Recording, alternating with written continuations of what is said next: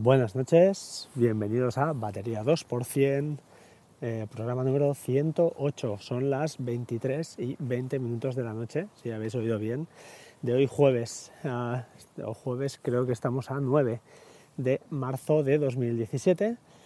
Aprovecho para felicitar, a, aunque tarde, ya lo he hecho esta tarde, ¿eh?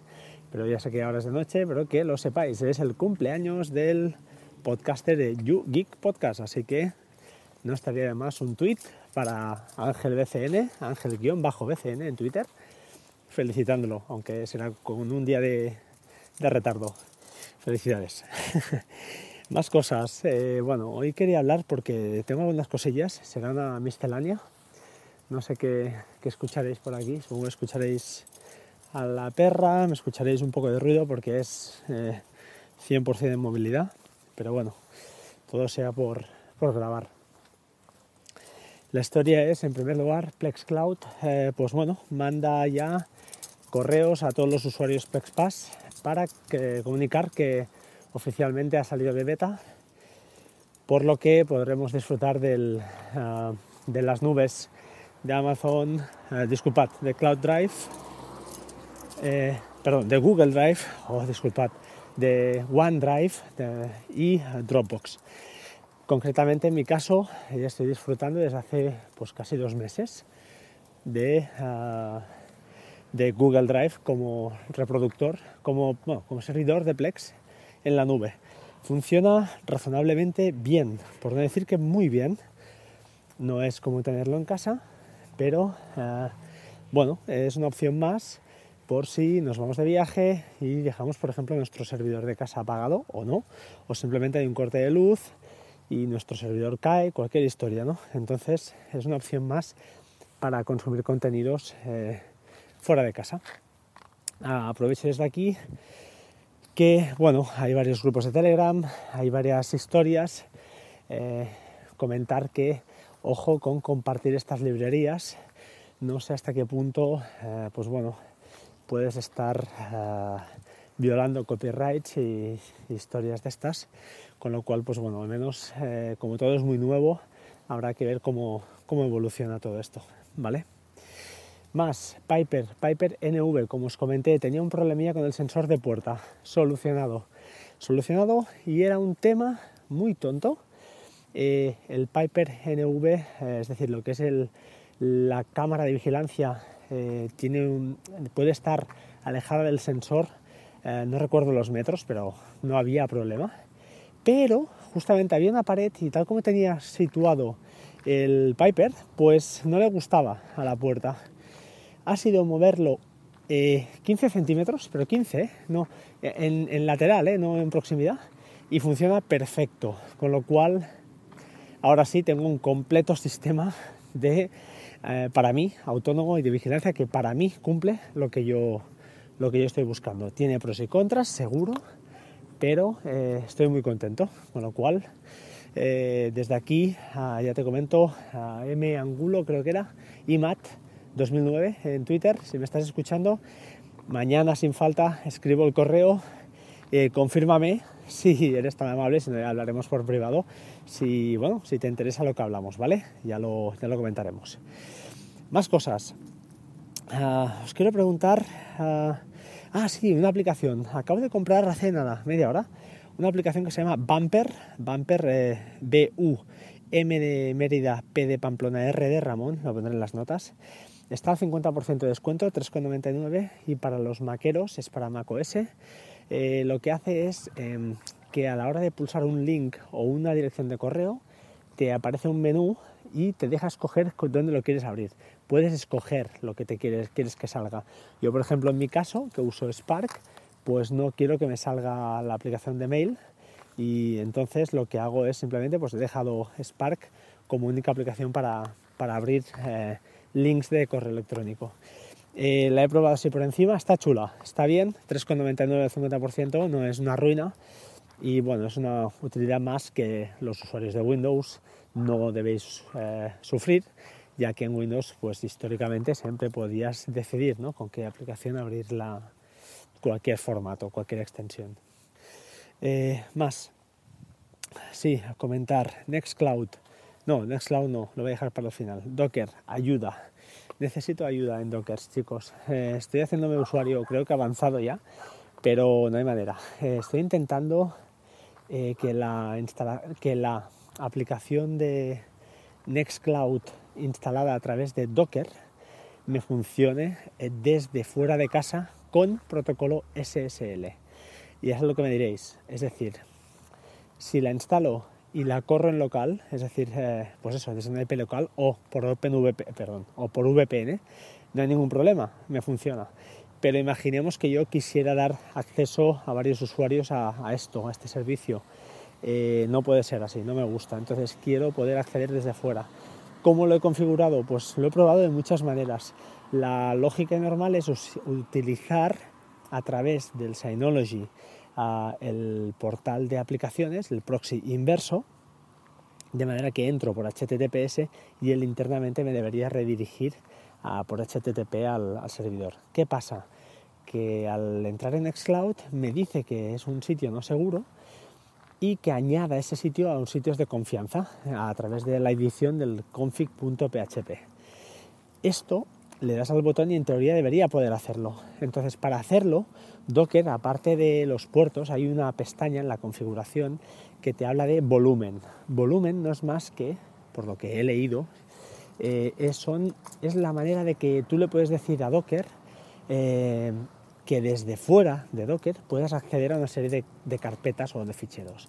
Cada Docker, cuando lo vais a instalar, hay una serie de instrucciones y de parámetros que se pueden ejecutar si ejecutas Docker desde la línea de comandos. No es mi caso, aunque lo he hecho desde Synology, pero no, no hace falta.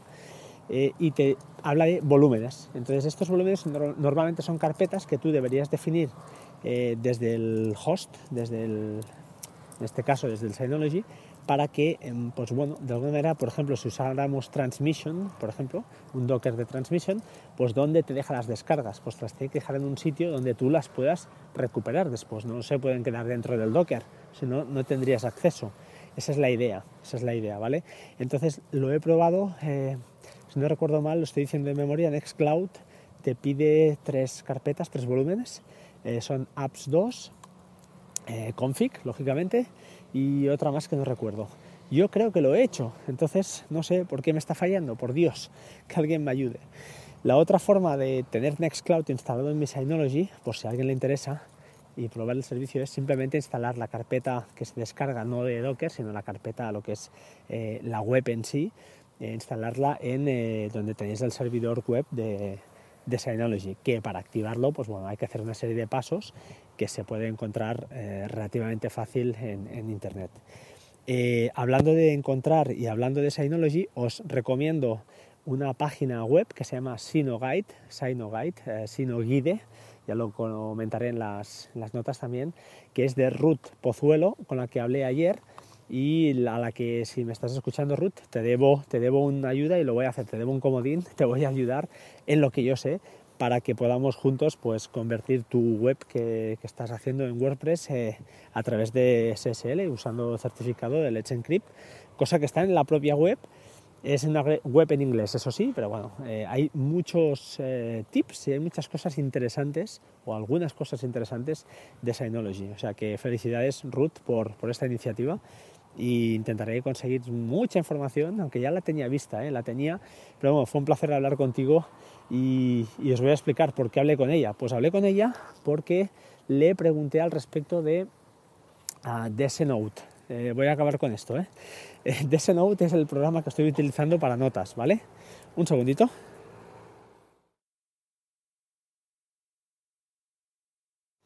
Vale, ya estoy aquí. Uh, Desnote es el programa que estoy utilizando para notas y como sabéis, pues para mí ha sido un descubrimiento brutal, pero choca con la filosofía en teoría de los puristas, ¿no? como por ejemplo Ángel, arroba, perdón, de Ángel de YouGeek Podcast, que bueno, es lo suyo y tiene muchas ventajas. El hecho de tener las notas almacenadas en formato texto plano, entre comillas, para que en caso de desastre, en caso de que un servicio deje de funcionar, te las puedas llevar a, otro lado. Eh, ¿qué, ¿qué, pasa? Pues que a mí no, a mí me gustan las notas enriquecidas, las notas con links, con vídeos, me gusta todo esto. Eh, problema, pues que si Synology algún día eh, me, lo, me lo tumba, eh, es decir, dice que DSNode ya no es una aplicación interesante para ellos, aunque a día de hoy su filosofía es potenciar sus propias aplicaciones, como estamos viendo. Pero bueno, si ocurriera, ah, yo tengo una opción, o al menos estuve trasteando a ver dónde se guardaba esa base de datos y cómo era. Hablé con Ruth y justamente con una búsqueda en Google, tanto ella más rápida que yo, conseguimos ver que está en una ruta, no la tengo, la pondré en las notas, y la base de datos es una base de datos en SQL Elite que eh, hay aplicación gratuita para eh, Windows y para Mac para poder leer las bueno, eh, para poder leer, disculpad, la base de datos.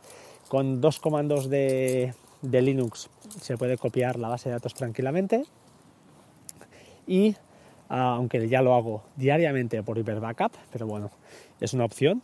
Y estuve jugando las tablas y no es difícil, o sea, recuperar las notas en texto plano lo podría hacer. Eh, perdería cosas, supongo, pero bueno, hay, una columna, hay una, perdón, hay una tabla donde están los tags y bueno, hay algunas cosas con lo cual se puede, se puede hacer si me animo y, y tengo tiempo, cosa difícil, igual hago una página web o algún servicio o una aplicación en .NET que es para mí lo más rápido para recuperar en caso de, o exportar, disculpad, disculpad, exportar a texto plano las notas. Eso sí, perdiendo, perdiendo formatos. ¿eh? Un segundito, no colguéis. Vale, ya estoy aquí de vuelta.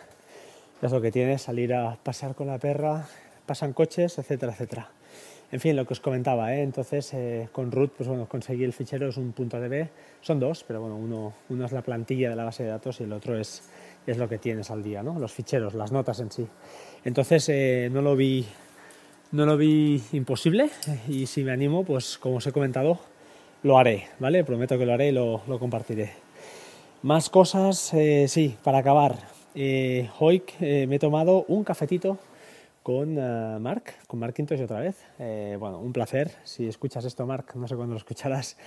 Eh, bueno, un genial hacer un café de media horita con, con, este señor, con este tío, un tío cojonudo. Y, y bueno, y, y, creo que ahora sí, pues nada más. Para acabar el día, nos vamos a dormir. Me despido, como siempre, en arroba batería 2% en Twitter. Me podéis encontrar. Acordaos de que hay el sorteo de las dos aplicaciones, las dos licencias para Commander One del Tima Software.